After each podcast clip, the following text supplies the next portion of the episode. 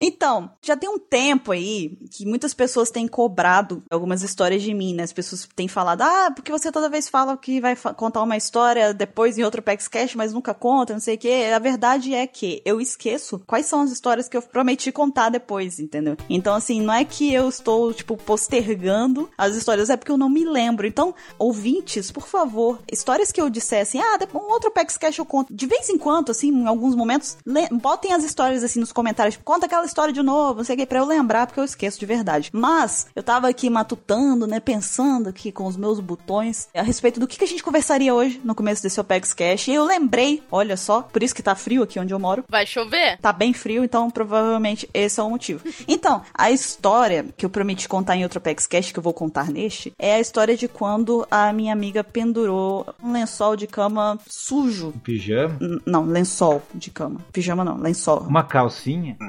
Nanaru, não. Não, lenço. Len...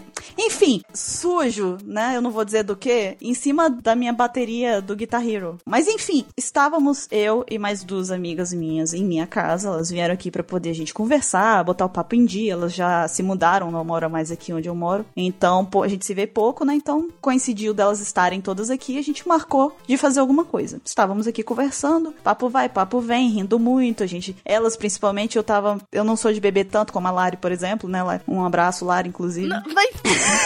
Isso é uma difamação. A sua foto das latinhas entrega quem tu és, Lari. Quem vê foto vê coração, vê fígado. Eu não bebi aquilo sozinha. Quem vê foto vê fígado, tá? Minha mãe bebeu mais do que eu aquele dia. Ah! Difamando a tia G. Cocorô, então. Lari Cocorô. É verdade, Ansem. Ela está aqui cometendo um ato de heresia com Tia G. Shame on you, Lari. Não existe pessoa mais santa que a tia G. Tia G, imaculada. Imaculada. Uhum. Vergonhas. Ela te, a Lari tem que fazer a caminhada da vergonha. Shame, shame. Então, as minhas amigas estavam bebendo. Eu não estava bebendo tanto, mas enfim, elas beberam e elas ficaram alegrinhas, né? Tudo mais. Aí eu peguei e falei, poxa, não é prudente que vocês dirijam para voltarem para casa. Então, a gente acabou decidindo que elas elas dormiriam aqui em casa. Aí tem um quarto aqui que é de, de hóspedes, né? Que costumava ser do meu primo que morava comigo. Ele se mudou, então agora fica de hóspedes. Aí elas ficaram, né, nesse quarto, as duas. Só que elas estavam bem alcoolizadas, né? As duas. É importante ressaltar aqui para fins legais de 7 anos e tudo mais que elas eram maiores de idade, continuam sendo maiores de idade, porque a pessoa não volta, só envelhece, né? Ninguém fica mais novo. A não ser que seja o Benjamin Button. Esse detalhe do maiores de idade tornou a história interessante. Continue. Uou! enfim, vocês dois, vocês dois parem com isso, tá? Não é o que vocês estão pensando. Mas enfim, elas foram dormir no meu no quarto dos fundos lá. No meu quarto, você reparou, né? Não, não é não. Reparou o ato falha. quarto dos fundos. É no quarto dos fundos. Tô pegando a pipoca aqui do Michael Jackson. Para com isso.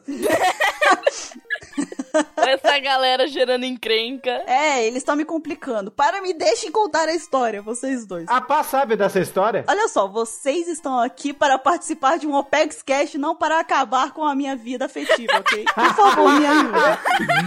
A hesitação é hilária. Então, como eu dizia, elas dormiram lá e ok, no quarto de hóspedes, na época, ficava o meu videogame, né? O meu Xbox ficava lá e eu deixava o meu kit do Guitar Hero lá também, porque antes era lá que eu jogava videogame. Ok, eu botei tudo num cantinho, ajeitei lá para elas, ok, elas dormiram, acordei no outro dia. Aí a gente tava conversando e tudo mais, não sei o que, elas tinham saído do quarto e tal, a gente tava conversando no corredor, enfim, elas já tinham se arrumado e tal, porque elas tinham que sair cedo. Aí pronto, né, falaram que deixaram mais ou menos ajeitado o quarto e tudo mais. E aí aconteceu uma situação, elas eh, foi a parte que foi engraçada de quando elas, a gente tava conversando, né? Elas chegaram e falaram assim, então, Bururu, é porque uma de nós, né, não vou falar nomes, né, claro que não, mas uma delas tinha bebido tanto que ficou. Que, tipo, durante o sono dela, ela acabou fazendo xixi na cama, sabe? Porque ela tava bêbada demais pra ir no banheiro. Acontece. Então ela acabou urinando na cama. Então, a gente é amiga há muito tempo e tal, e ela ficou assim, não com tanta vergonha como se fosse um, um conhecido e tal, porque a gente é muito próximo. Ela falou assim que tinha dado um jeitinho ali e tudo mais, mas ela avisou, né, pra depois botar pra lavar roupa de cama e tudo mais, enfim.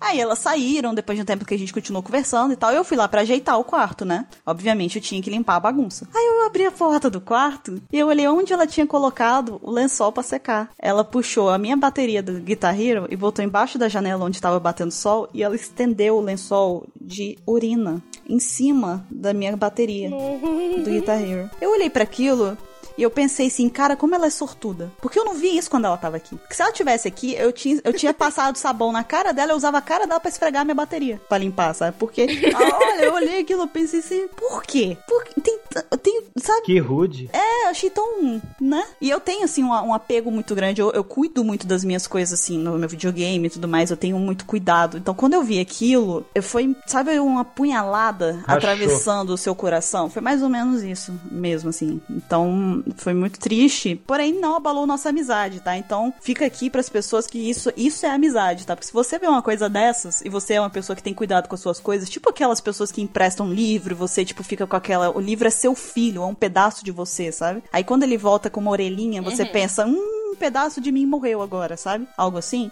Se você é desse tipo de pessoa, você tá entendendo o que, que tá acontecendo, o que, que aconteceu comigo naquela época, sabe? Então, eu só queria dizer que eu sou uma amiga muito boa, porque eu não cometi nenhum homicídio, tá? Eu não não não, tra- não xinguei ela, não Aham. fiz nada. Não externado. Por dentro, não posso prometer nada, mas, né, já posso dizer que foi um avanço realmente eu não ter Aham. partido aí pra um crime mesmo, uma coisa mais séria.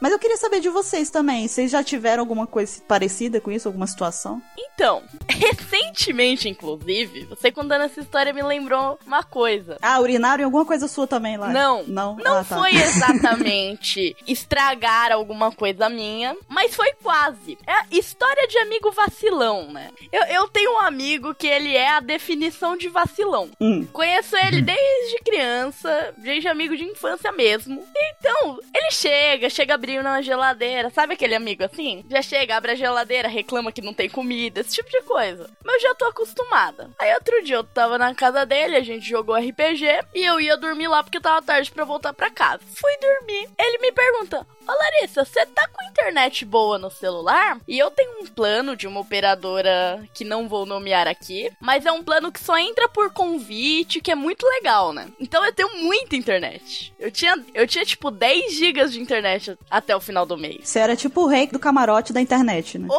Pô, tava ostentando, né? Uhum. Ah, eu falei, não, pode usar, tranquilo. O que, que você quer fazer? Ah, eu quero assistir uns trecos no Netflix, que eu tô sem internet aqui em casa. Hum. Posso usar a sua internet? Você roteia pra eu assistir? Eu, beleza. Liguei, passei a senha pra ele e fui dormir. Agora venha comigo. Eu achei que ele fosse assistir, tipo, uns dois episódios de alguma coisa e dormir. Porque já tava muito tarde. Era tipo umas quatro da manhã. Ele vai assistir meia dúzia de coisas vai dormir. Até porque ele sabe que gasta bastante internet Netflix. Uhum. E ele vai desligar a configuração de ficar em HD, né? Eu acordo no outro dia, pego o celular. Primeira coisa que eu vejo é a mensagem: Seu plano de dados está acabando. Caramba. Eu olho, ele conseguiu a proeza de gastar 9 gigas de internet em uma noite. Uma quase. O resto de noite, né? Pelo que você falou também. Não era? Sim, ele, ele assistiu um animação de Spirit que tinha saído no Netflix, porque sim. Uhum. e 300 episódios de uma série. Simples assim. E torrou minha internet. Eu passei o resto do mês, que virou agora, no celular, sem internet por causa disso. Aí eu pergunto pra ele, Eduardo, você gastou tudo isso? Mas você não falou que era só um ou dois pra eu assistir? Eu fui assistindo. Ah, tá. Você não falou. Você não falou que tinha limite. Pô, caramba. Então, É porque é meio óbvio, né? Que tem limite. O negócio acaba, não é eterno. bom né? senso, né? Esse, bom esse é o senso. famoso dá a mão, pega o braço, né? Assim, é o famoso que você empresta a mão, o cara já Nossa! quer o braço inteiro, já quer tudo. Eu Rapaz. posso assistir um pouquinho? Posso. O cara vira à noite assistindo coisa. É, isso aconteceu comigo também, Lari, uma vez que uma pessoa me pediu pra poder eu, eu porque me pediram, na verdade, pra ela vir aqui em casa pra poder upar uns, uns documentos, uns arquivos, né? Porque tava sem internet em casa e tudo mais. Aí chegou aqui em casa e tava sem também. Aqui em casa caiu a internet, deu uma Aham. louca, caiu também. Aí o que que eu fiz? Era uma questão de vida ou morte, né, pra pessoa na, na situação. Então eu peguei e falei, não, ok, então vamos fazer o seguinte, já que o meu plano, eu tenho um plano de 3G e da, da pessoa não era, era, era por crédito e tudo mais, não tinha tanta banda pra poder upar, eu falei, pode usar o meu, não vai, não vai matar upar uns documentozinhos, né, não vai quebrar. Pois quando eu fui ver o que que era, era não era tipo três páginas de documentos, era tipo 50 páginas de documentos, 55, quase, sabe, era um monte. Aí quando terminou tudo, Mas apareceu. pelo menos era vida ou morte. Não, mas aí apareceu a mensagem. Não, pô, mas é a mesma coisa. A pessoa podia ter me falado, tipo, não, não é dois documentos, sabe? Tipo, é 50 documentos. Vai, vai gastar a sua banda de 3G. E tanto que gastou. Depois que eu acabei, assim, no final do dia eu recebi a mensagem. Você excedeu o limite da sua. Eu, olhei assim, eu falei, hum. Sim. Que legal, sabe? Muito bom. É, foi mais ou menos minha reação. Que legal. Nossa, obrigada. Esses amigos, não sejam esses Esse, amigos. esse mesmo amigo, em quase 15 anos de amizade, ele me deu dois presentes na vida. Só que na verdade ele só me deu um. Porque um deles era um jogo. Ele comprou um jogo pirata na época. Ele viu, ele falou: Nossa, que jogo legal, eu vou dar de presente pra Larissa. Comprou o jogo. Aí ele viu que a capa era muito legal. E um primo dele tinha o Xbox. O jogo era pra Xbox. Aí ele jogou o jogo e gostou do jogo. Aí ele virou pra mim: Ô Lari, eu tinha comprado um jogo pra você, mas eu gostei dele, então vai ficar pra mim, tá? Esse foi o primeiro presente Lari, dele. você já pensou em rever amizades? É que agora já passou tanto tempo que eu já aceitei. A- aí o segundo presente. Um dia, do nada, ele aparece aqui em casa, Larissa, tem um presente. E me dá dois, dois, duas revistas em quadrinhos, muito boas, inclusive, chamada Planetary. Eu- ele me entregou. Eu, o que que é isso aqui? Por que que você tá me dando isso? Ele, não, é, é porque eu tô te dando de presente, não posso te dar um presente? Tá, o que que você fez pra você conseguir isso aí? É que tava dois reais na banca e eu já tinha. Só que eu tinha que comprar pra alguém. Aí você ganhou ele. Pelo menos ele lembrou de você nesse caso. Sim, pelo menos. Foi uma evolução. né? Não, não precisava tacar na cara, né? Tipo, ah, tava dois reais, enfim, se fosse cinco, talvez eu não teria comprado. Depois de 13 anos de amizade, ele resolveu me dar um presente de dois reais. Olha que evolução. E o Ancinho 27, vocês têm algum amigo que já aprontou com vocês? Então, tem uma, só que não é de amigo vacilão, não. Porque quando eu fiquei sabendo da cagada, já tinha sido Já não era mais amigo. resolvida. Ele já tinha desfeito a, a cagada. Que eu emprestei, ele tava querendo ler um livro e eu tinha esse livro, né? Eu falei, ah, empresta pra você, pô, já li, é muito bom, não sei o que. Aí emprestei pra ele. Beleza. Aí passou o tempo, não sei o que, não sei o que. E de repente, do nada, aí, não, vamos lá na livraria, não sei o que. Eu falei, beleza, vamos lá. Aí chega lá, não sei o que, aí ele compra o livro, o mesmo livro que eu emprestei pra ele, né? ele compra assim, não sei o que. Eu falei, ah, você gostou, né? Não sei o que, não sei o que. Aí ele comprou, virou e entregou na minha mão. Tó. Eu falei, não tô entendendo. Aí ele falou, não, o que que aconteceu? Eu tava com o seu livro na mochila. Aí o que que aconteceu? Peguei uma chuva. O livro sopou, embolorou, estra... já o livro deu PT. Aí eu não tava com cara pra te devolver o livro tudo zoado, eu te comprei um novo. Então, foi desculpa aí. Eu falei, tá bom, tá bom. Tá, é, foi, foi assim, a única coisa que É, eu. pelo menos ele resolveu, ele resolveu o problema. Ele resolveu, pelo menos ele não falou, ah não, é, você falou que podia usar, pelo menos.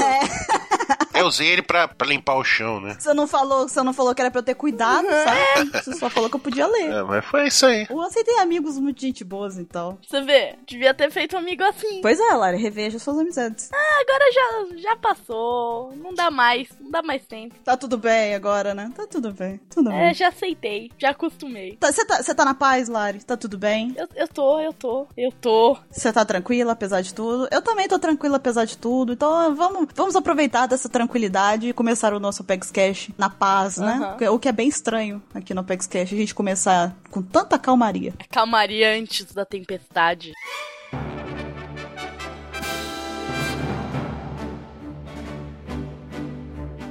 Olá, jovens! Bem-vindos a mais um Apex Cash. Eu sou a Bururu e eu estou aqui hoje com o Ansem, Eu subi mais um degrau da fama. com o Mr. 27 Oi! e com a Lari. Oi, que saudades. Lari, uma visita praticamente aqui no Apex Cash, né? Uma turista. Queremos você aqui, Lari. Uma convidada. Temos convidados que aparecem com mais frequência. Eu sou uma menina responsável, desculpa. Ah, tá. Ainda taca na nossa cara que ela tem uma vida e a gente não, sabe? Eu saiba você, Lari, que. Enfim. Então. Estou começando a achar que o amigo vacilão da história não era o amigo da Lari, não. É. É outro lado da história. Talvez, né, seja, olha aí o plot twist chegando. Mas tudo bem. Essa semana estamos aqui para poder fazer a parte 2 das Ilhas de One Piece. Mas antes de mais nada, nós vamos para a leitura dos e-mails. Ê!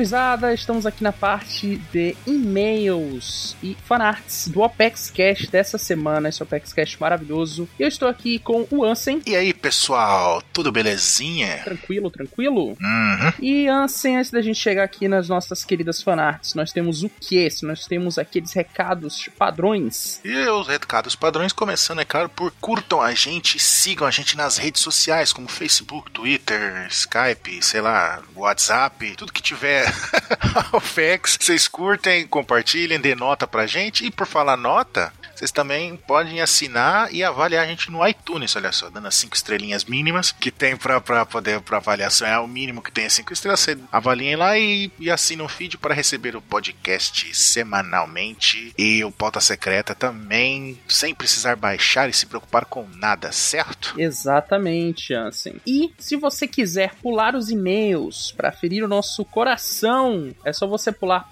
para 22 minutos e 11 segundos.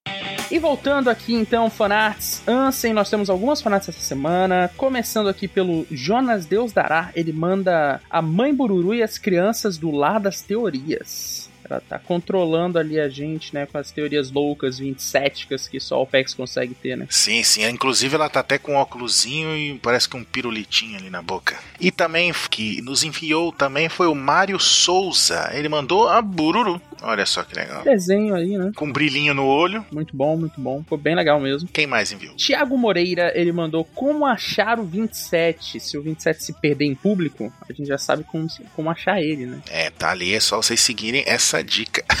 só falar ali de teoria que o 27 aparece louco. Gritando. Exatamente. Outra pessoa que mandou para a gente uma fanart foi o Roberto Suzy. Ele mandou um Baruque com um prato de comida na cabeça. Exatamente. Cara, foi por aí.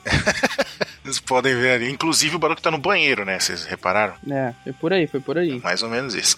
o Elton Tafarel também mandou aqui pra gente o 27 Leão da MGM. Foi né, referente ao Opex Cash passado, que o 27 deu um rugido ali muito másculo, né? Sim, sim. Não, e fora que ele comentou, né? Qual que eu.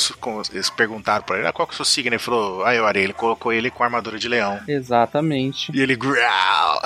muito bom. Muito másculo, muito másculo. E a gente recebeu até falando nisso de Leão da MGM, nós recebemos um vídeo. Olha só. De quem foi, Ansem? Foi enviado por José Marcos Malardi. Vídeo tem o nome de 27 Leão da MGM. Tá aí o link, vocês vejam. Uma montagenzinha do, do momento do Apex Cash com o Ruffy rindo ali loucamente, né? Muito bom. Muito obrigado, José Marcos. A gente adora receber vídeos também, viu? Quem quiser fazer aí fanarts em forma de vídeo, só mandar pra gente, upa no YouTube, manda pra gente que a gente aceita e adora. Exatamente. E assim, falando em e-mails, a gente recebeu também textos aqui, né? Recebemos nessa semana imagens, vídeos e textos. Texto, olha que legal. Fechou o ciclo. Fechou o ciclo. E começando aqui, a gente recebeu um e-mail da Helena lá de Santa Cataralhas. Sim, lá do sul.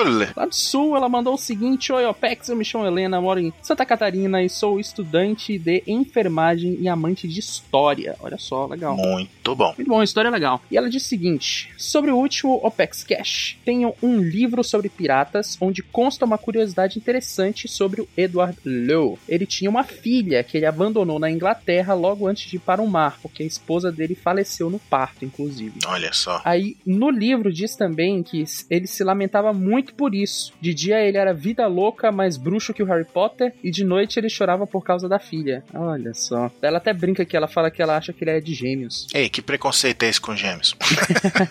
Signo um, tem uma abordado no último cast que a gente tinha um especialista, né? O... Sim, sim, foi mu e muito importante, por sinal, no último cast. É, o Keller ali, especialista nisso. Ela segue aqui para terminar o e-mail dela falando parabéns pelo cast e paguem um salgado pro Caio por ele ter que editar 30 minutos de intro. Verdade. Aceito coxinhas. Nossa, sério, quando eu, quando eu tava ouvindo o cast pronto já, eu, eu, eu tava chorando sangue já. Eu falei, meu Deus. E eles conversando, conversando, né? Aí, aí quando eu não lembro, acho que foi você que comentou, já tem 30 minutos de introdução, eu já tinha esquecido qual era o tema do cast. É, foi louco. mas muito louco. bom, mas ficou bom, mas ficou bom. E o próximo e-mail que a gente tem, Ansem, é de quem? De quem? Próximo e-mail é de ninguém mais, ninguém menos que Maxwell. De onde? Ele não falou de onde, né? Não, ele é de lugar nenhum, aquela cabeça gigantesca lá do Guardiões da Galáxia. É. Né? Fica aí a referência. Ou pode ser também a casa do Coragem com Covarde, né? Exatamente, outra ótima referência. É, pode ser. Ele diz aqui: Olá, vi uma postagem no Reddit, mas não vi os fansubs brasileiros comentarem acerca do assunto. É algo bem interessante sobre essa saga do mangá.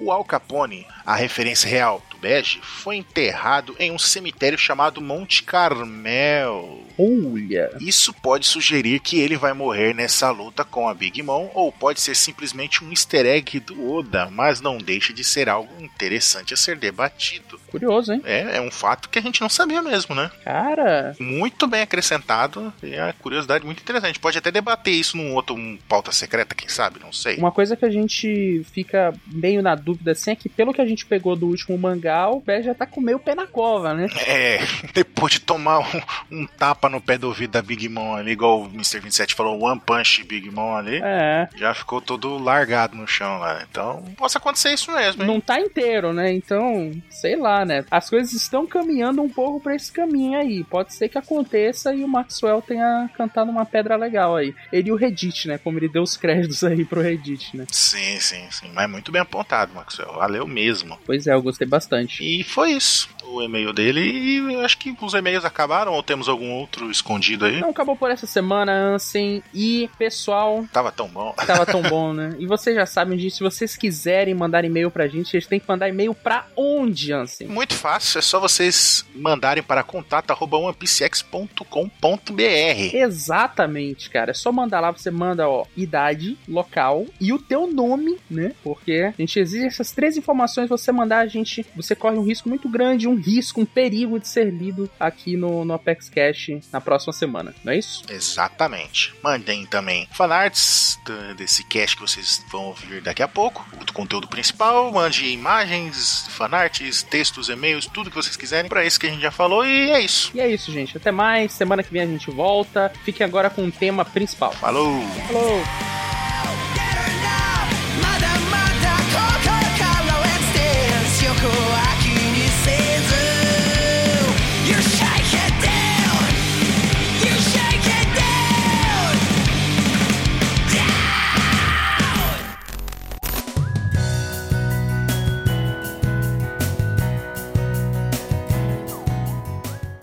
Está ouvindo o Opex Cast, um podcast sobre One Piece feito por fãs para fãs.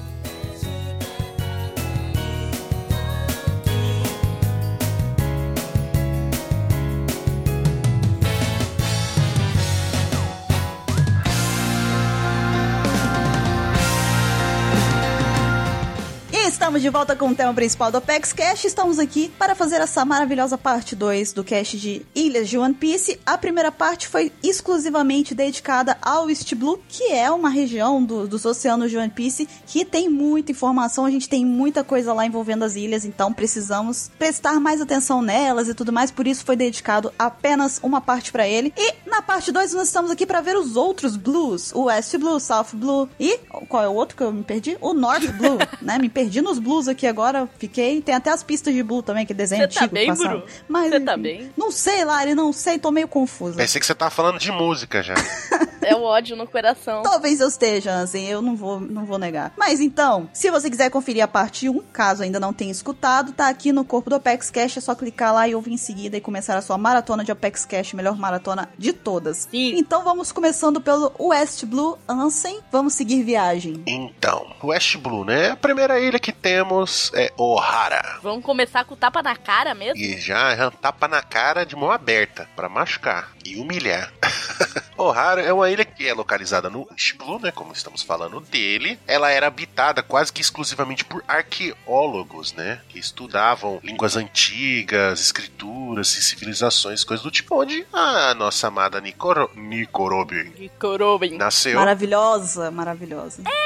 Maravilhosa. Querida, um, olha só um arraso. Mais ou menos, mais Fique ou na menos. sua, você. Ué, ué. Fique. Ué, o Baruque tá aqui? A Lari, ela. A Lari, ela... Eu não participo o suficiente Ah, pra falar isso, né? A tá aqui, Lari mesmo zoa já, tá vendo? Não precisa. Enfim. Mas sim, sim, sim, Ansem, continue. Então, é, e essa ilha foi completa, infelizmente foi completamente destruída pelo Buster Call. E a geografia dela? O'Hara era conhecida pela sua árvore do conhecimento, que é uma árvore gigantesca que onde era a sede, né, do, dos, da- do estudo, né? Eles guardavam tudo lá Você dentro. está falando que Ohara é o ET Bilu? É What? o quê?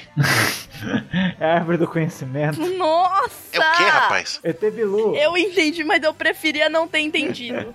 Continuando, quando eu fui interrompido por essa maluquice, ela é uma, além de ser uma árvore gigantesca, ela tem mais de 5 mil anos de tinha, né? Mais de 5 mil anos de idade. E lá no interior, como eu falei, tinha uma mega biblioteca, né? Com coisa de vários. Eu ia falar vários mundos, né? Tô jogando muito Mario. É, tô vendo. De várias ilhas e, e outras, e outros lugares, né? Que eles estocavam ali pra poder reter aquele conhecimento, pra poder estudar e conhecer cada vez mais. E ao redor dessa árvore tinha a casa dos habitantes, das, pessoa, das pessoas que viviam na ilha, né? E além disso, Ohara era uma ilha muito pequena, fora isso, né? Uma ilha pequenininha, praticamente, né? Só tinha a vilazinha e a árvore no meio, gigantesca. Uhum. Cidadezinha pacata dos nerds. É o quê? Dos nerds. É, olha aí, é Lari. Você tá demais hoje. Se controle, Lari. A Lari é do. é jogadora de futebol americano, sabe? Na verdade, eu jogava beisebol. Piorou um pouco, né? Talvez. Você, você, você rebatia, era isso? Você era rebatedora? Também. Também. Eu era ruim em tudo, mas.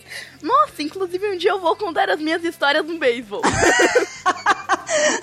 Dando uma tiqueteia aqui. Olha aí, agora vocês cobrem da Lari também. Cobrem a Lari também as histórias que ela vai contar em outra Pex Game. Eu era a pior jogadora de beisebol do mundo. Eu vou deixar isso aqui. Só me diz uma coisa, era no mesmo nível do, do Chaves e o seu Madruga jogando beisebol? Talvez pior. É, é sério. Nossa senhora. sério. Cobrem ela, por favor. Eu quero ver essa história.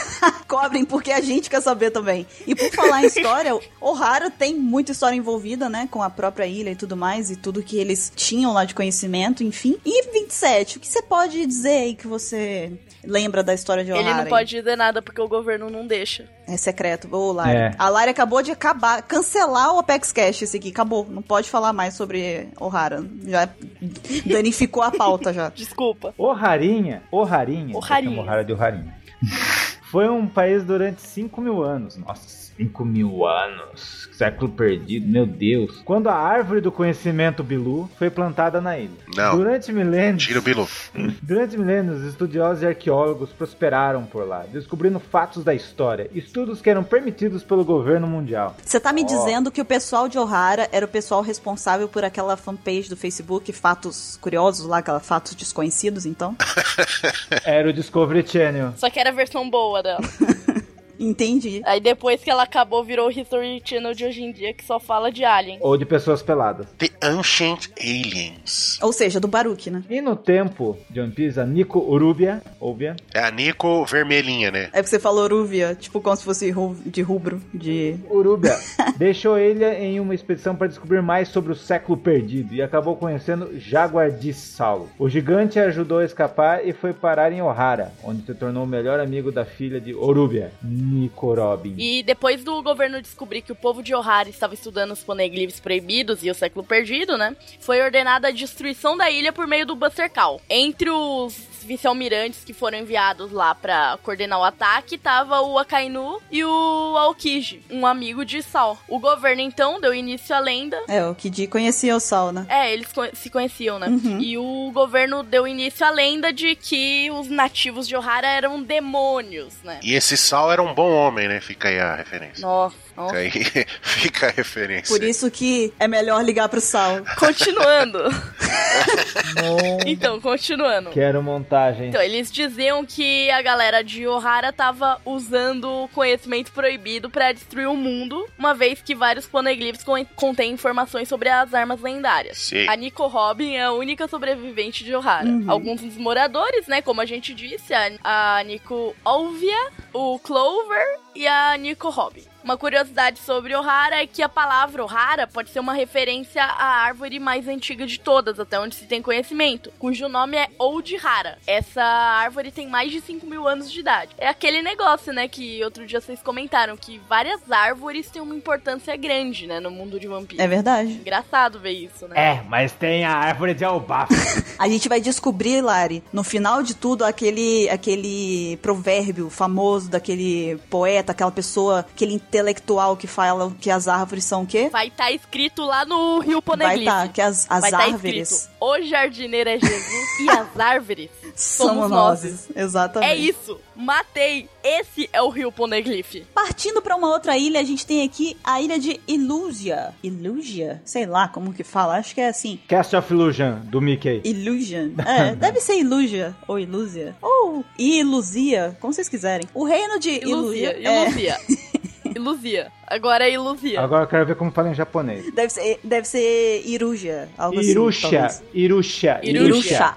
Irusha. Ah, tá. Então, o reino de Irusha é um país localizado no West Blue que é governado pelo Talassa Lucas. Quem aí lembra quem é Talassa Lucas? Eu quero, eu quero saber quem lembra quem é Eu Talassa não Lucas. faço a menor ideia. Deve ser o sertanejo universitário, isso entendeu? Então, não tá se sabe sim, muito. Lucas, hoje à noite. Perfeito.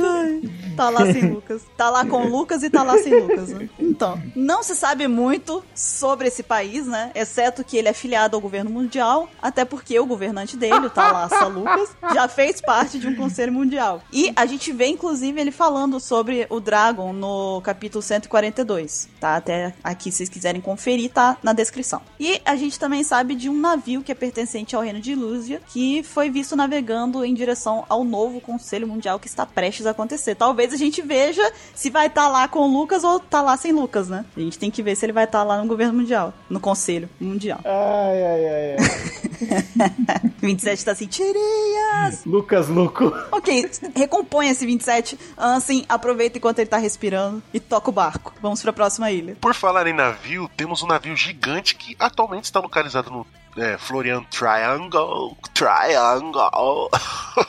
que é o Thriller Bark. Hum, nossa, Ansem, você falou tão bonito agora. Na- Obrigado, obrigado. Não pode deixar a Paloma ver seu podcast, não, hein? Oi, Lari, qual o seu problema comigo hoje? Vai levar um pá na cabeça. Ela veio pra causar a discórdia. Lari só tá me complicando. Vai uma pá na cabeça. Foi revelado o Brook. Não é mesmo? Brook contou pra gente isso. E Thriller Bark costumou que ela antigamente ficava no East Blue. Que aí essa ilha acabou sendo convertida e modificada aos pouquinhos até que acabou virando um navio pirata e foi rumou para o novo mundo. E o dono desse gigantesco navio, ilha motherfucker gigante, e tem uma boquinha na entrada, é o Gekomore, que era o antigo Shibuk Shibukai. Não é mesmo? É mesmo? Então, e o navio foi seriamente danificado pelos ataques do Moria e do Kuma durante a batalha contra os Chapéus de Palha. Olha só que coisa. E depois da derrota do Moria, o navio foi abandonado, né? Que desperdício, né? Pois é. E ele foi, se separaram pra pensar, onde foi onde aconteceu toda a saga, né, de Thriller Bark, como o próprio nome disse, foi focado dentro daquele navio. Uhum. E aí chega uma hora que ele é tão grande que a gente acaba esquecendo que ele é um navio, né? E se a gente for parar pra, pra fazer as contas, ela foi a nona ilha visitada pelos os Mugiwaras, né? Na primeira metade do da Grandoroi, Uhum. né? Que é conhecida como Paraíso. Sim. E, e uma coisa interessante é que muita gente não lembra que, na verdade, Thriller Bark, por ser uma, um navio-ilha, ele, ou seja, logicamente ele se movimenta, é, muita gente acha que Thriller Bark sempre esteve no Florian Triangle, né? Quando, na verdade, ela é originada do West Blue. É uma ilha do West Blue, né? Ah, então, é? é interessante isso. Eu mesma, quando tava dando uma pesquisada, eu não tinha reparado isso, mas é, é do West Blue. Ela foi convertida pra navio-ilha, lá no West Blue, e de lá ela foi levada pra o Florian Triangle. West Blue, onde, onde veio o Shanks, veio o Brook, veio o Capone? Uou. Sim. E o que, que a gente pode, assim, trazer, assim, lembrar a respeito da aparência, da, da, da construção de Thriller Bark? Como que é 27? Você lembra como que era? Já tem um tempo que a gente viu Thriller Bark, né? O que eu lembro é que ele era cercado por uma muralha gigante, um portão estampado com uma boca gigante que abre e fecha. Uou. Quatro correntes conectam a muralha ao mastro acima da mansão. A ilha tem uma parede de pedra interna antiga quebrada que a circunda junto com torres e um fosso. Meu Deus, é, é, é Castlevania, é Castlevania. Tem uma mansão no meio da ilha cercada por uma floresta morta. Todo o navio lembra o estereótipo de um cenário de filmes de terror, como Drácula ou Frankenstein. Ou Castlevania. E daí, tipo, como teve Holy Cake, também tem uma floresta morta lá. Tem o box o boss da sedução, mas não estamos falando no. Então tem a floresta que cobra a maior parte da ilha e abriga muitas das pessoas cujas sombras foram roubadas naquela época, para que lá possa esconder-se do sol. Os Topinami Chopper se esconderam de Cerberus nessa floresta e foram encontrados por Ildon, aquele morceguinho lá. A floresta também é habitada por vários zumbis estranhos, criados pelo Dr. Hogback. Inclusive pelo aquele velhinho que o, o Luffy achou que era um zumbi. Aquele maníaco! É, o velhinho com a ferida. Tinha o velhinho com a ferida que era um zumbi. Mas ele não era um zumbi, coitado. E lá também tem o cemitério de Thriller Bark, né? Até porque é um cemitério e fica em Thriller Bark. Nada mais justo do que ter esse nome. Pô, caramba, parece que a gente tem um Sherlock Holmes aqui, hein? Fazer o quê, né? Minha genialidade tem que ser compartilhada. Mas é um cemitério que fica do lado da floresta, né? E a maioria, se não todos os túmulos lá, são ocupados pelos zumbis, que foram criados pelo Dr. Hogback. E esses zumbis atacam os intrusos, mas não são muito fortes. São os zumbis que o Luffy acabou com o apocalipse zumbi empurrando ele de volta pra tumba, né? Foi lá. Pronto, pronto, volta pra lá, vai, vai, vai dormir. Excelente cena. Ah, empurra de volta. Pronto. Acabou. Apocalipse zumbi. Chama o Luffy. Depois da derrota do Moria e da queda de Thriller Bark, um monumento em homenagem aos piratas Rumbar, construído por Frank Usopp e enfeitado por Chopper, foi erguido no local em que seus restos mortais foram enterrados. Lá, né? Mó bonitinho, assim. Que bonitinho. Tão bonitinho. E também tem a mansão de Thriller Bark, né? Que é uma grande mansão Uau! Que fica em Thriller Bark. que fica em Thriller Bark. Como que você adivinhou, Ansem? Eu ia falar isso agora. Você também é um gênio? É sintonia mental aqui. Lembra que a gente tinha os poderes? Ah, é, esqueci. Faz tanto tempo que eu não venho que eu esqueci dos poderes. Mas a arquitetura de lá, ela tem bastante semelhança com aquela arquitetura das catedrais góticas, né? E o Hogback viveu nessa mansão até quando o Moria foi derrotado. Uhum. E até dentro da, da mansão, dessa daí que você tá falando, fica o laboratório do Dr. Hogback, né? O antigo, né? Porque agora o Hogback não tá mais lá. E é lá que tem os quadros também, né? Sim, é verdade. E nesse laboratório aí que ele criava os zumbis, né? Com as sombras que o Moria dava pra ele. Será que foi o foi aí que o Copa encomendou os quadros pra colocar lá no castelo, lá no Mario 64? Nossa. Aí outra referência. Caramba. Deve ser. Agora eu vou perder um tempo pensando nisso. Mas então, além disso, tem a Mansão do Mastro, que é a torre mais alta, fica lá localizada no centro de Thriller Bark. E ela, na verdade, é o mastro do navio, né? Mansão do Mastro, né? Vamos lá. É. Continuando o Sherlock Holmes. Caramba, gente. Nossa senhora, hoje eu tô aqui aprendendo muita coisa mesmo. Elementar. Hoje tá sendo só genialidade. Os lugares de Thriller Bark tá sendo tudo surpresa pra mim aqui, eu não sabia de nada. Então, era lá que o Gecko Moria vivia, né? E foi lá também que o Ors, né, ficou mantido durante um tempo enquanto ele tava congelado num freezer gigante lá, né? Que o Moria ficava lá observando ele, ficava lá parecendo a Dona Neves. Então, além disso, também tem o Jardim das Maravilhas de Perona, né? Um pequeno jardim localizado em uma ponte que conecta a mansão de Thriller Bark à mansão do mastro e é coberto por árvores, plantas e flores. Essa ponte pertence à Perona, né? E é habitada pela maioria dos seus zumbis selvagens, né? A gente teve lá também ah, o momento em que o Sop, Nami e Chopper acordaram nesse jardim depois de terem sido derrotados pelo Ryuma. E durante a batalha contra o Ors, olha só que pena, a ponte acabou sendo destruída. coitado da ponte. E não tem só isso lá não. Não? Tem mais o que, Ansem? Fala pra mim. Fala pra mim o que mais que tem. Tem o quarto da Perona, sabia disso? Sério? Sim, Pera, você vai dizer que é um quarto que é da Perona. sim. Eu tô muito gênia hoje. Esse é o quarto da Perona? Quer dizer então que, vai lá, Cavaleiro Zodíaco, é lá que a Perona dorme? Não pode ser. O que? A Perona dorme lá? Eu nunca teria adivinhado isso. O que? Não é possível. Por todos os céus. Isso só tá melhorando. Tenho certeza que o mito não vai me pegar. Eu tenho certeza que a Perona dormia lá. o Ikki, né? O rei do óbvio. Mas então, dentro desse quarto que ficava no mastro, né? Era o quarto dela. Que era bem grande e decorado com seus pertences, né? Ela é uma princesa, né? Fazendo jus à sua alcunha, né? Que é a princesa fantasma. Lógico que não era com esse tom fúnebre, mas era a princesa fantasma. E alguns moradores dali, né? Era o Gecko Moria, não do quarto da Perona, né? Da, de Bark.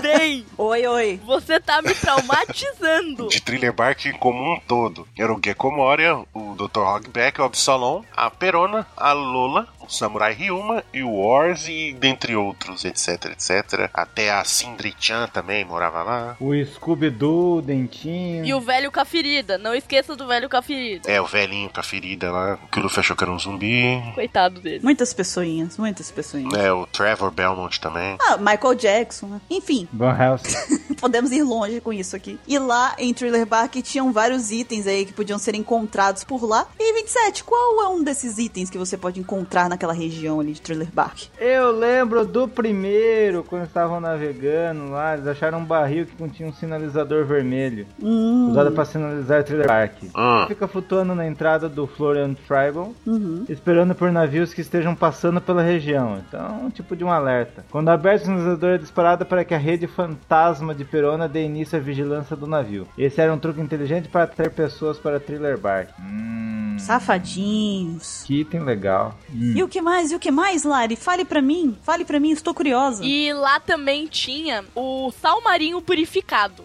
Que era o sal comum, né? Só que ele foi extraído do mar e purificado. Por isso que é sal marinho e purificado. Mas ele era muito usado, foi muito usado lá pra derrotar os zumbis, né? Porque como o sal é extraído da água do mar, ele pode cancelar os poderes da Kage Kage no Mi, né? Da extração da sombra. A quantidade de sal era proporcional ao tamanho do zumbi, né? Quanto maior zumbi, mais sal precisava. Então, né? É proporcional a essa altura. Caramba, eu acabei de ter um- uma iluminação agora. O pica-pau é o usuário da Kage Kage no Mi, porque ele é derrotado com sal. Hã? Lembra que você joga sal na cauda dele ele é derrotado, pica-pau? Ah, é! É verdade, ele fica murchinho, ele fica tipo, ó, perdi. Caramba! Melhor teoria. Então, Talvez o pica-pau seja um usuário perdido aí da Kage Kage no Mi, né? Uns antigos aí. Antes do Moria. Olha só. ou ele foi criado pelo Moria, ou pelo usuário antes do Moria. Também. Mas então, mas por causa dessa questão da proporção, não adiantava só jogar, tipo, um punhado de sal na boca do Wars, porque o Wars já era gigante, né? Precisou de vários punhados. Muito sal mesmo. E além disso, tinha também um navio de fuga, né? Que foi usado depois que o Moria foi derrotado, né? O Hogback e o Absalom. Eles foram vistos escapando de Thriller Bark e carregando o, o Moria junto, né? Ele tava lá desacordado. É, em um navio menor, com as velas negras e o desenho da, de uma Jolly Roger é, com um morceguinho e tal, né? E no começo da saga de Dressrosa, inclusive, foi visto um navio bem parecido, né? Deixando a base dos piratas Kid. Olha só que coisa curiosa. Tá no capítulo 700, pra quem quiser conferir. Será que é? Será que não é? Cenas dos próximos capítulos. Será que é? Será que é? Eu não sei. Só sei que eu tenho umas curiosidades comentar aqui. Fale, Ansem. Bote pra fora tudo que te aflige. Ó, enquanto Thriller Bark tem o nome, pode se referir simplesmente a um gênero de filme de,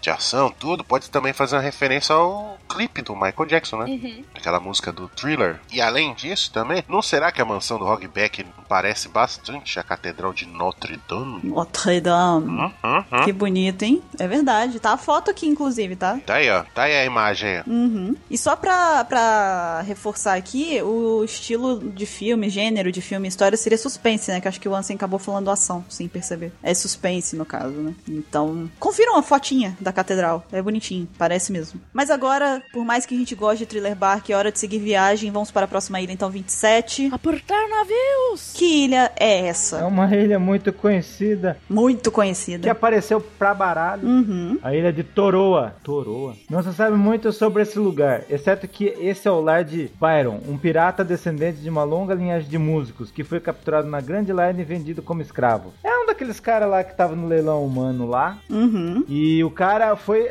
a primeira. Ele ia ser vendido por 550 milhões de berries e foi vendido por 600. Ele tinha o preço do Ace, um cara que era muito conhecido. Nossa, demais. O cara vale, vale mais que o Ruff. Só que Tora fica no West Blue, no mesmo lado que a gente já mencionou que veio o Brook. Uhum. Então quer dizer que será que esse lado é o lugar dos músicos? Pode ser. Músicos famosos? Pode ser. Pode ser, pode ser um lugar. Eu nunca ouvi nenhuma música do Capone. Como não? Nunca ouviu a Tarantela? A Tarantela? Mas o Capone, ele não tem graça. Ele, ele. Certeza que ele não sabe cantar, por isso que ele é do mal. Eu nunca ouvi nenhuma música do Shanks. O Shanks? O Shanks só pensa em festa? Não, ele pensa em acabar com a festa pra beber cerveja. Você já sabe que é festeiro esse lugar. Porque piratas não, não entram em festa, eles bebem cerveja. Pois é. E depois de Toroa, né? A gente tem outra ilha super conhecida, mas aí é um pouquinho mais mesmo, que é Las Camp.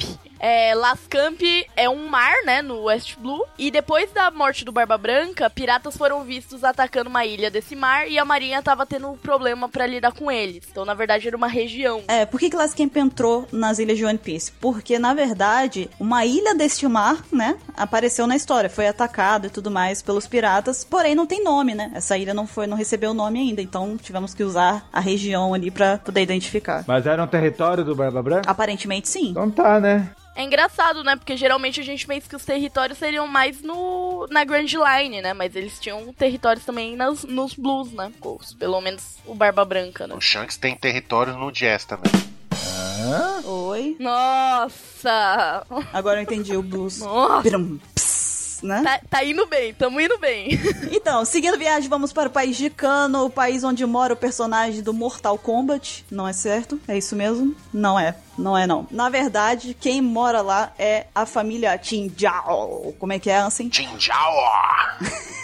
A geografia do país de Kano lembra o de uma cidade coreana antiga, né? Porque tem construções muito características, né? Pelo estilo arquitetônico lá da Coreia. E também tem várias pedras altas, né? Em volta da cidade, assim. E, obviamente, alguns moradores de lá é o Tinjao, o Sai, o Bu, a galera lá da família Tinjao. E a gente tem uma pequena historiazinha relacionada ao país de Kano, que o que a gente sabe é que Kano estava em meio a uma guerra com um outro país, né? E eles estavam tendo problemas pelo fato de que os inimigos deles estavam obtendo as armas por meio do tráfico que o- os piratas Don Quixote eh, faziam, né? De armas e tudo mais. E aí, o rei lá de Kano confiou à Marinha Rapou a missão de pôr um fim a esse fornecimento de armas, né? Tanto que eles foram parar lá em Dressrosa e tudo mais. E aí, depois que os piratas Don Quixote foram derrotados, a guerra envolvendo o país de Kano acabou. E mais pra frente, a gente viu também que o país de Kano tá se preparando pra comparecer ao Conselho Mundial. Olha aí que bacana. E olha só, se não é você que traz só curiosidades, eu também tenho uma. Olha só que legal.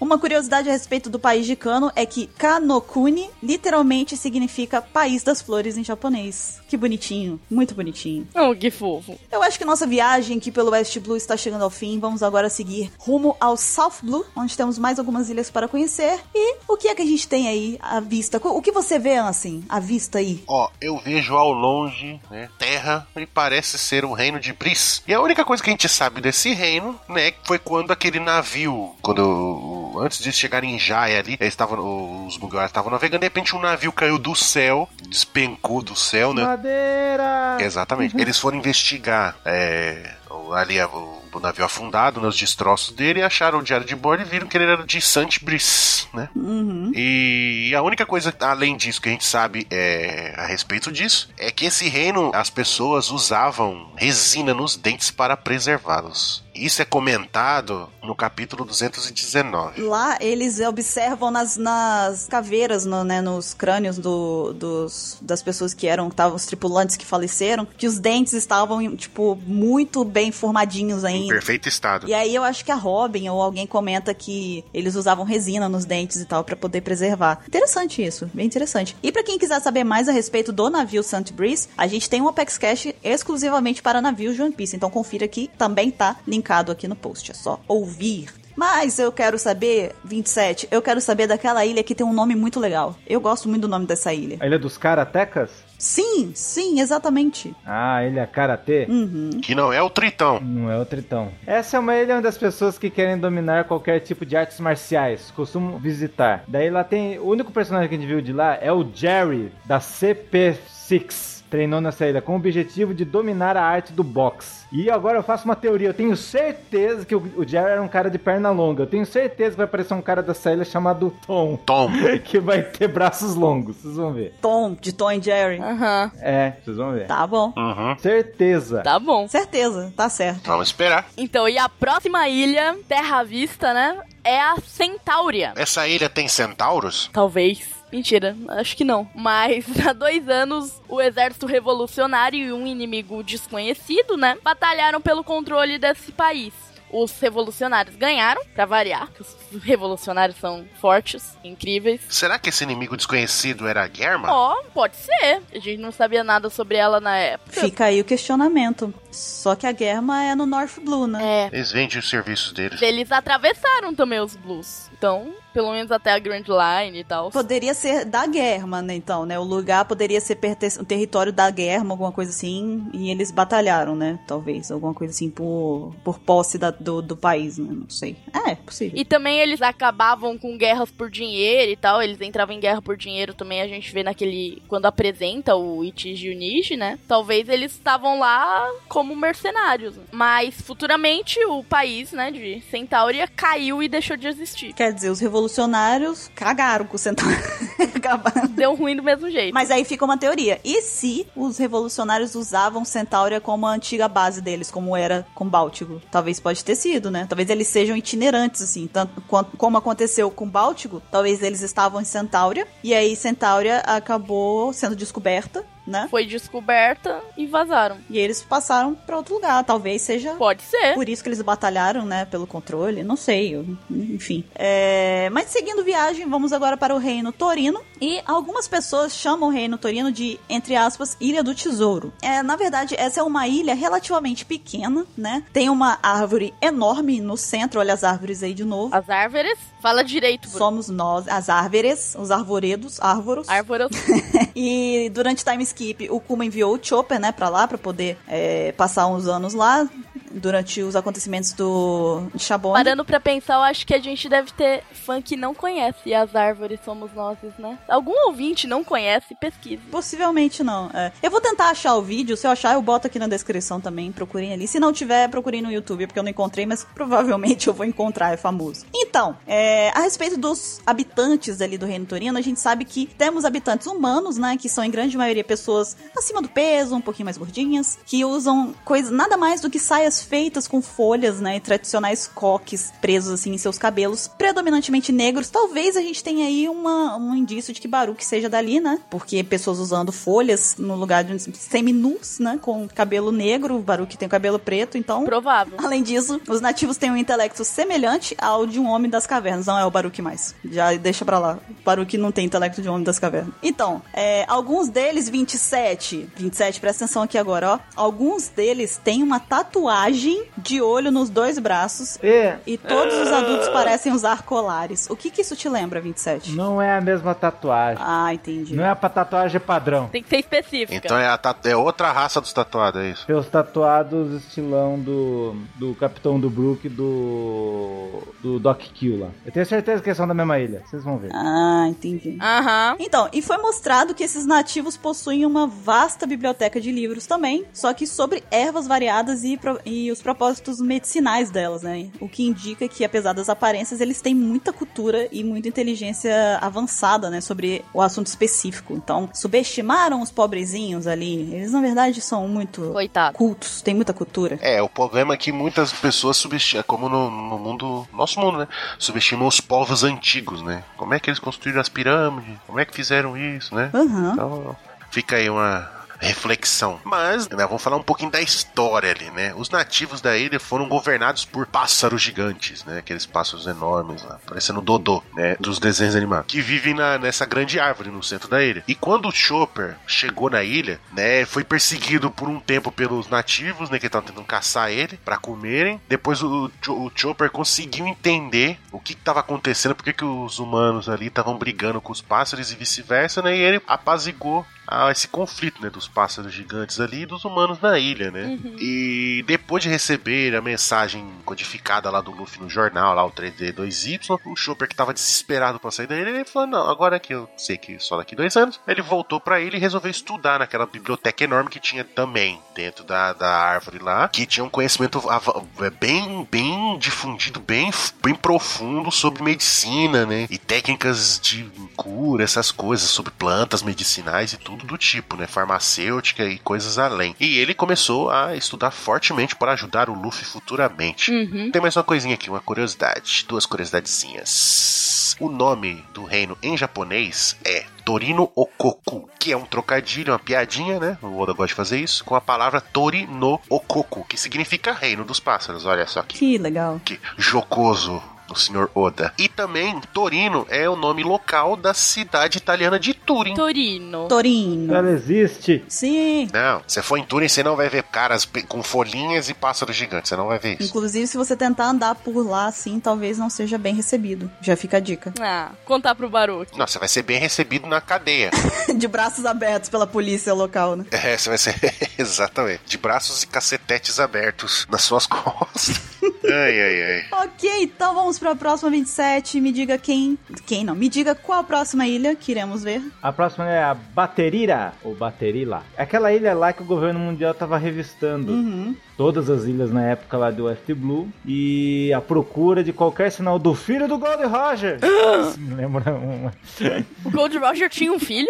É, eu lembro disso. Pessoas gritando num corredor. O campeão é filho do Gold Roger. É isso E mesmo. uns engraçadinhos colando uma plaquinha de evento na TV que tava exibindo o episódio, assim, o campeão é filho do Gold Roger. Você lembra disso também? Eu lembro. Imagine na época que saiu essa notícia, os caras botavam plaquinhas lá pra spoiler todo mundo. Hum, Desde essa época a gente spoiler. Sim. Daí Porticas de Rouge, aquela que usa o aceleré e uma florzinha no cabelo. Nossa. Viveu em Baterila e deu à luz ao filho do rei dos piratas. Quer dizer que então que o Ace é de lá, mano. Sim. Caraca. Depois do parto, Rouge acabou falecendo devido à sua gravidez estendida. Durante o flashback do Ace, é possível observar que na ilha tem algumas palmeiras e cabanas, muitas, muito semelhantes ao estilo das ilhas tropicais. E agora eu me pergunto, agora eu vou falar a maior besteira de todas. Ai, meu Deus. Será que ela usou hack na gravidez? Ai, ela usou hack do armamento na gravidez? Deve ter sido, certeza. Gravidez estendida, ela foi lá e,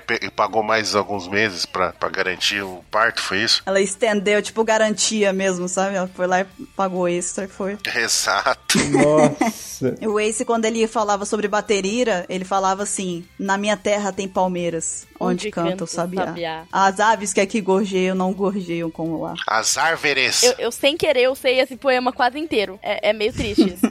Então, podemos seguir? Vamos seguir. Vamos agora trocar de blue. Agora a gente fugiu. Outro Blue. Agora é o North Blue. E começando já com outro tapa na cara, né? O antigo Reino da Germa. O Reino da Germa, também é conhecido como Reino da Ciência, é o único reino flutuante e vinculado ao governo mundial. Então a geografia de lá foi mencionada pelo. O reino foi mencionado pela primeira vez pela Reiju, que descreveu como uma nação sem terra. É meio que o Kurdistão, né? E posteriormente foi mostrado que o reino é suportado por plataformas que são carregadas por caracóis gigantes, parecidos com Dendemush. Esses caracóis são fortes a ponto de conseguirem escalar a headline. O tamanho do reino varia com relação à quantidade de navios do reino que estão acoplados à plataforma principal. Isso porque as plataformas do reino são individuais, ou seja, podem se juntar e se separar de forma independente e se locomoverem para onde for necessário. Lembra um pouco a cidade do BioShock Infinite, né? Columbia, que tinha o esquema de se separar e se grudar de novo, né? É o Master, é o rei dos Dendemushi. Aqueles caracóis lá seriam mesmo, seriam Dendemushi? Se fosse um jogo de igual Final Fight, ele ia ter a barrinha branca de vida, que ia ser mais forte. Eita, nós. Então, a gente sabe que a Germa tem alguns privilégios, né? A gente sabe que eles usufruem de privilégios e um deles é ser, vem do fato, né? Provém do fato deles serem é, um país aliado ao governo mundial, né? E isso daí inclui o direito de participar do Conselho Mundial. A família real que governa o reino pode usar a sua influência para poder ordenar a expedição de cartazes de procurados e também podem dar algumas ordens à Marinha. Claro que eles não vão mandar na Marinha, mas eles têm uma certa influência lá. Pode pedir com educação. É, um pode. Um, um faz-me rir ali, né? Enfim. Porém, conforme foi dito pelo próprio Judge, né? As atividades controversas, vamos chamar assim, que a, a Germa tem feito, né?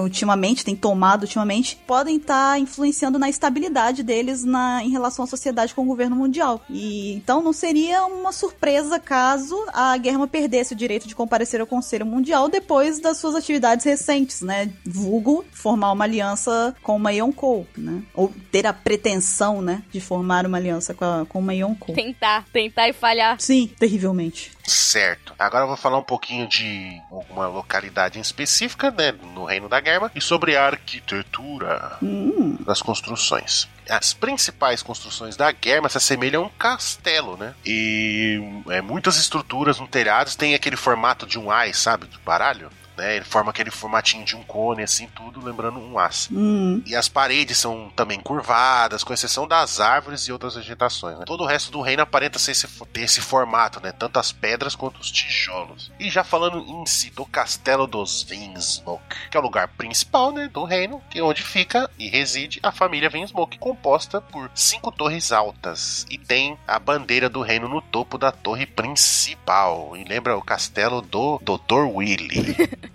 Olha, da onde você foi puxar. Incrível. Referências, referências em todo lugar. O que mais que tem lá, 27? Lá tem a bonita Magnânima Sala do Trono. Uma das maiores salas do castelo é a Sala do Trono. Eu pensei que você ia falar da Reiju, quando você falou bonita. Ah, tá, desculpa. Ansem, supera esse crush, cara. Jude. Decorada com vários itens militares. Atrás do trono fica um grande pássaro de asas abertas. No centro do salão fica uma mesa circular com cadeiras numeradas para cada Vinsmoke. Ah, bem Hitler o negócio. É um salão bonito, né? Bem bonito o salão. Aham. Com aquelas flâmulas lembrando Sim. as flâmulas nazistas, você tá dizendo, é isso? Cheio das referências, né? Um filme de Indiana Jones. Tirando a parte de- da referência nazista, o salão em si é bonito, sabe? A decoração dele. Tirando a parte do, do nazismo. É estiloso. É. Fico imaginando no anime. Que legal que vai ficar. É bem imponente, assim. É um salão bem imponente. E lá também tem o quarto do Sandy, que é um quarto largo e espaçoso com um grande quadro do, do Judge Judge. Sanji adora esse quadro, certeza. Não, o Judge é um cara bem. Ele, ele é bem assim, ele gosta muito dele mesmo, né? Porque.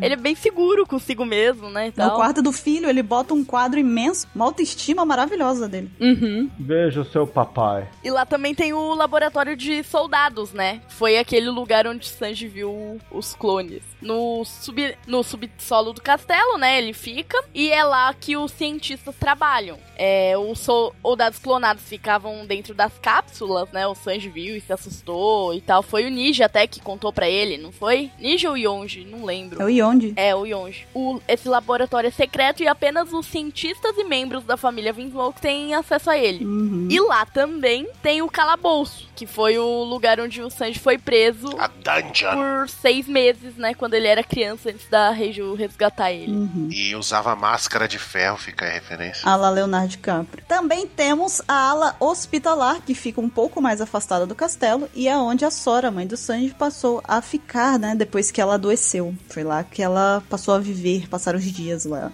dela, né? Enquanto estava adoecida. E também temos o castelo do Yonji, que é uma das torres independentes, né? E é chamado de Castelo do Yonji. E é onde ele fica, né? É onde ele mora, passa seu tempo, né? Olha que criativa. Outro que tem pouco ego, né? Mas uma coisa interessante é que a fortaleza dele fica dentro do próprio navio dele, né? Da própria plataforma dele. Então, desse modo, ele pode se conectar e desconectar do navio, como a gente viu anteriormente, né? Então, as, as torres ficam em, em plataformas, aparentemente, né?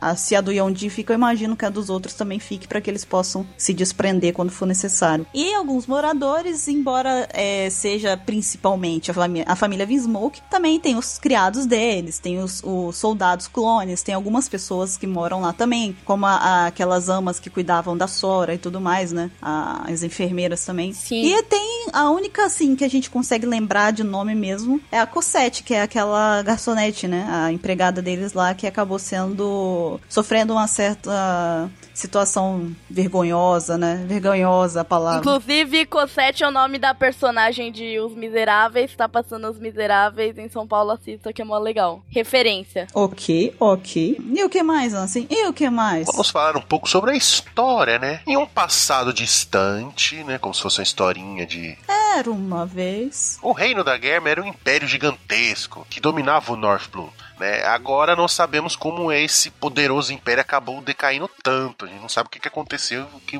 ficou de dominar todo o North Blue do jeito que é agora. E como parte do plano da guerra para se reerguer, Judge casou com a Sora e teve cinco filhos, cujos corpos foram modificados cientificamente para que crescessem e se tornassem soldados invencíveis. Porém, o Sanji não correspondeu às expectativas e Judge acabou prendendo o Sanji em uma cela quando ele tentou fugir. Obteve a permissão do pai, né, de fugir né? Porque se se virasse no mar, já que ele considerava ele uma- um, um fracasso, né? E para que ele nunca usasse o nome, né? Do como Vin Smoke de novo, né? Como- Nunca se identificasse como isso. Vários anos depois, Judge arranjou um casamento político com, com a Big Mom, não com a Big Mom no caso, né? Mas com uma das filhas da Big Mom, mais precisamente com a 35ª filha da Big Mom, a Charlotte Purim, junto com o Sanji, né? O seu filho até então foragido. Aham. Da arquitetura do reino de Germa, com castelos, torres, etc., lembra bastante as construções da Europa medieval. Sua arquitetura também é parecida com o do reino de Livinal, também localizado no North Blue. A bandeira da Germa tem uma cruz nórdica, muito similar à cruz que aparece em várias bandeiras de país nórdico. Então, Lari, vamos seguindo viagem, vamos deixar a guerra para trás. Sim. O próximo ilha que temos aqui é o reino de Livnil. Livnil. Acho que é assim.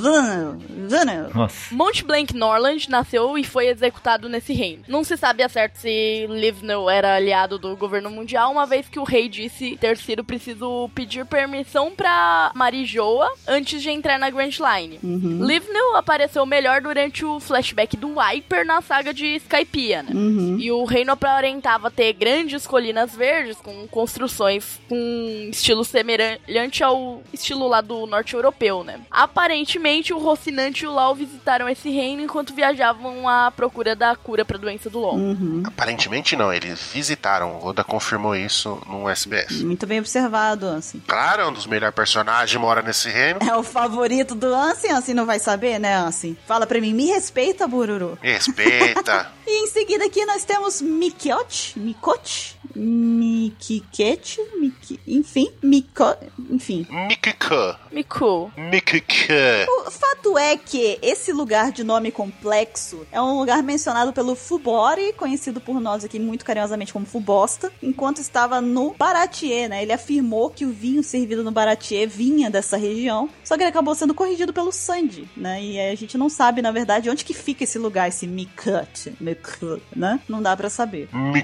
Mikika. Mikut. Mikyu fala em japonês. Mikyu. Miku.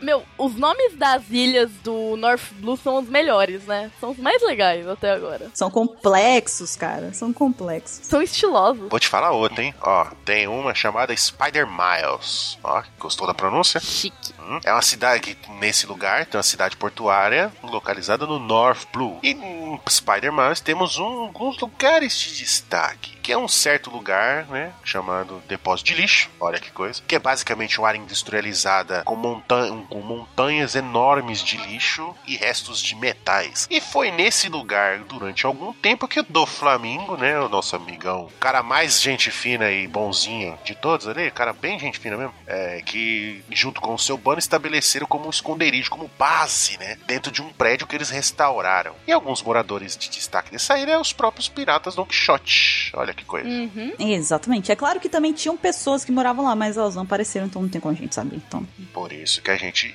enfatizou ter destaque. me desculpe, Ansem. Me desculpe. Ah, não estou brigando com você, não. Eu só estou. Me senti o pica-pau com o salzinho no rabo agora. Mas eu não estou brigando!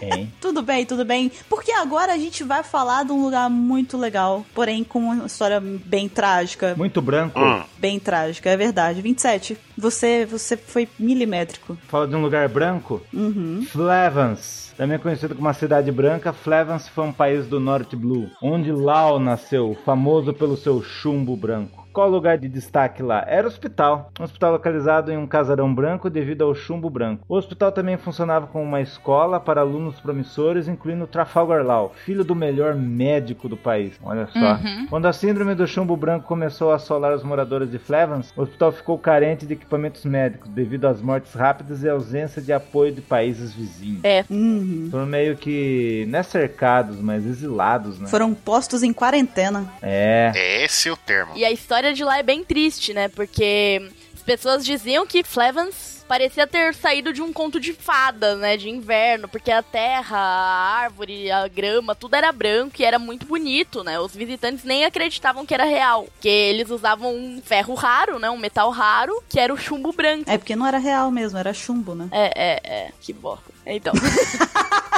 que foi descoberto debaixo do reino. E daí veio o motivo da coloração diversificada de Flevans, né? Uhum. Depois dessa descoberta, o chumbo passou a ser a principal fonte de renda do país, né? Era raro, eles vendiam pra todo lugar, né? E literalmente todos os produtos produzidos em Flevans tinham como matéria-prima esse chumbo branco. Só que daí, né? Uhum. Até que, né, um dia, o governo mundial e a família real descobriram que o chumbo branco era altamente tóxico. Só que, porém, visando a continuidade dos lucros deles, né, dos mercados e tudo mais, eles optaram por manter esse segredo, porque eles pensaram, ah, isso não vai dar nada não, vamos manter segredo mesmo. Pra que contar? Vai dar nada, não. É, não vai dar nada. E aí, quando a doença começou a se manifestar em vários moradores de Flevans, já era tarde demais pra poder tentar curar as pessoas que estavam envenenadas. E todo mundo acreditava que se tratava de uma doença transmissível, né? Não só as pessoas dali mesmo, da própria região, como os países de todo o mundo, todos os lugares ali, passaram a tratar aquilo como uma doença transmissível. Então eles negaram a ajuda, né, o auxílio a Flevans, e o país acabou sendo isolado e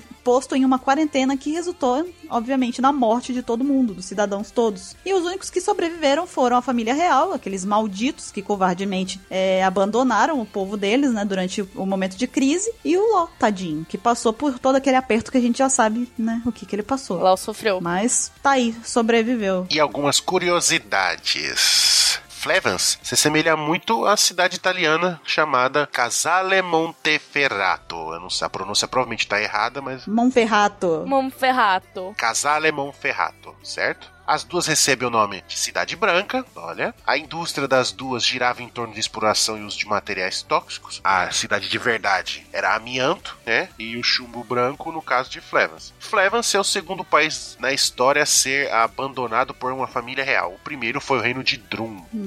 E também o segundo reino na história a ser destruído, cujo único sobrevivente foi demonizado e excluído pelo resto do mundo. O primeiro foi o reino de Ohara, que vocês conhecem muito bem. Olha só, hein? O Ro e a Robin têm algo em comum. Os dois foram as crianças demônios, né? Da época, assim. Sim. Foram tidos como algo pra, a ser evitado, né? Aham, a diferença é que o Lau é mais legal. Ele não é boca miúda. Baruque, vai embora. Ah, Lari, não tá fácil. Hoje não tá fácil. Brincadeira, Robin é legal de vez em quando. Tudo bem, então vamos pra próxima 27. Qual a próxima ilha que você tem pra nós, pra gente conhecer aqui? Falando de Lau, é a ilha Huback. Foi nessa ilha que há 13 anos atrás um pirata chamado Diaz Barrows planejava trocar a Ope Ope no Mi com a marinha em troca de uma grande quantia em dinheiro. Uhum. Hum. E a curiosidade legal dessa ilha é que o nome Huback e suas duas ilhas vizinhas Minion e Swallow derivam de navios ingleses que participaram da Batalha de San Juan de Ulua. É isso? Uhum. no qual Francis Drake, inspiração de Oda para criar o Diaz Drake, comandou a frota inglesa. Sir Francis Drake. Inclusive, olha só que legal, recentemente, muito recentemente mesmo, saiu um Opex Cash com os verdadeiros piratas de One Piece, parte 4, se eu não me engano, em que nós falamos sobre a história é, do Drake. Então confiram lá, tá? Exatamente, tem uma curiosidadezinha referente a isso aí, né? Já tem outro Cash pra vocês ouvirem aqui, já tem uma maratona pronta pra todo mundo aí. Já estamos construindo a maratona. Uhum, Próxima ilha que a gente vai aportar navios, né? uhum. É a ilha de Swallow. A principal coisa dessa ilha, e também o diferencial, é a montanha com formato de uma andorinha, coberta por árvores. O limite de terra da ilha também assume a forma de um pássaro. Uhum. E a história dessa ilha. Há 13 anos, a ilha deveria servir como base temporária dos piratas Don Quixote, que pretendiam roubar a Opi Opi no Mi dos piratas Barrel, né? Mas o bando sequer chegou a descer na ilha, após terem avistado o navio da marinha, liderado pelo, pela vice-almirante Tsuru, que havia preparado uma emboscada para prender os piratas através da informação cedida pelo Rocinante, né? Uhum. Depois de deixar os piratas Don Quixote, o LOL foi pra essa ilha e acabou conhecendo Beppo, Penguin e Sachi. O LOL protegeu o Beppo, que sofria com as implicâncias de Penguin e Sachi, e depois disso passou a ser seguido pelos três que o consideravam forte. E assim surgiu o bando dos Piratas Heart. Oh. Ah, que fofo. Pra quem não sabe, essa informação, essa história envolvendo o Beppo, o Penguin, Chat e Ló, saiu no SBS e já não, não tem muito tempo. Tem um- não é um SBS muito antigo, não. É, o Oda explicou direitinho. O LOL, ele se faz de, de bravo, de sério, mas no fundo ele tem mó coração coração mole. Por isso que ele é do coração. Tá bom, tudo bem. Pode ser, Lari. Vem aqui, deixa eu te dar um abraço. Na verdade, porque ele é do coração, não é por causa disso, não, né? Mas tudo bem. Finge que é. Eu, minha alma inocente quer fingir que é por isso. Entendi. Na verdade é por causa do Rocinante. Mas tudo bem, vamos continuar, né? Eu não quero falar de coisa triste. E a nossa última parada, deixa eu pegar sketch aqui dessa nossa viagem pelas ilhas de One Piece. Nossa última parada é a ilha Minion, né? E a ilha Minion, ela é composta por várias colinas e uma delas abriga uma cidade fantasma, né? Essa cidade também tem uma mansão lá no topo da colina onde o Diz Barrows e sua tripulação costumavam usar como esconderijo. Aparentemente, o inverno é, é o clima que predomina lá, porque tá sempre, né, nevoando e tudo mais. Então, sempre que apareceu, pelo menos, né? Ansem Gump, conte-me uma história. Sim. Foi nessa ilha que o Rocinante colocou em prática o seu plano para roubar a Ope-Ope, que, que estava nas mãos de Diaz Barrows, o pai, né, que a gente já sabe, pai do X-Drake. Né, depois de fazer com que o LOL comeu, ele, na verdade não foi assim, né? Ele pegou o LOL pela boca, abriu e enfiou na garganta do LOL a Ope-Ope, né? Engu- Fez ele engolir, não comer. Um pouco mais de brutalidade. né? É, um pouco mais de brutalidade, né? Ele fez o. o- ele pediu pro.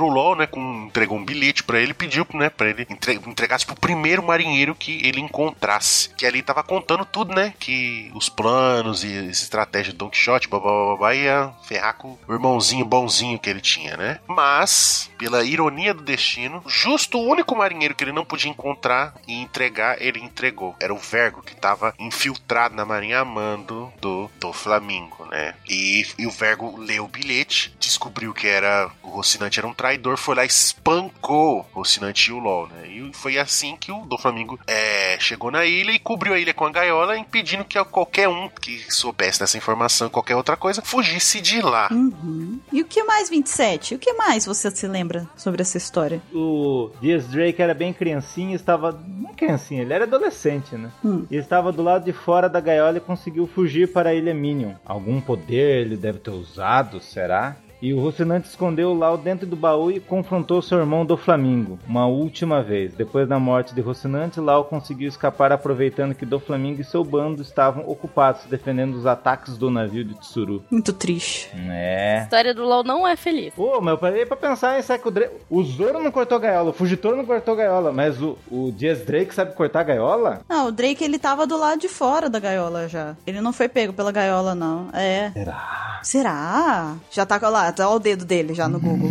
A desconfiança da Na pessoa. verdade, é eu que tava procurando aqui pra ver. ah, era o Hansen. Que desconfiança. Geralmente é ele o Google Boy. Não, mas eu tenho, eu tenho, eu tive que. Meu, eu não consegui acreditar nesse fato. É Cavaleiro do Zodíaco. É, Eu tive que verificar. Crédulo. Pois então, nossa viagem agora vai dando uma pausa. Vamos parar pra gente comer alguma coisa. Vamos parar pra esticar as pernas, porque, né, viajamos muito já. E vamos deixar o restante das nossas aventuras pelas ilhas de One Piece para uma próxima parte, né? Para a parte 3. E, por enquanto, agora vamos deixar com os nossos queridíssimos para que eles participem agora e mandem pra gente o feedback, comentem, mandem e-mails, dizendo o que, que eles acharam desse Apex Cash, o que, que eles gostaram mais em relação às ilhas que a gente trouxe, se a gente esqueceu de falar sobre alguma coisa, e se eles têm também alguma coisa que eles queiram compartilhar com a gente, como uma teoria, uma fanart, enfim, tudo isso. Participem, mandem e-mails pra gente, comentem, tudo mais, façam declarações de amor pro 27, mandem Ah. canções pra Lari cantar. Tô te ajudando, meninos. Então. então, nós vamos ficando por aqui. Você tem que ajudar eu. Ah, ma- mandem declarações de amor, então, para o Ansem, já que 27 é, é mal amado. Não- Você, você não quer encontrar uma panda uma, 27? Tem. Ninguém vai mandar, eu sei. Nossa. Ah, ei, o que que foi? Oh. Quem é meu campeão? Hein? Não, ei! A piada interna de mais de 10 anos. A piada não tem fim. Pois então, nós vamos ficando por aqui. Semana que vem estaremos de volta em mais um Opex Cash. Até lá. Tchau. Tchau, tchau. Falou!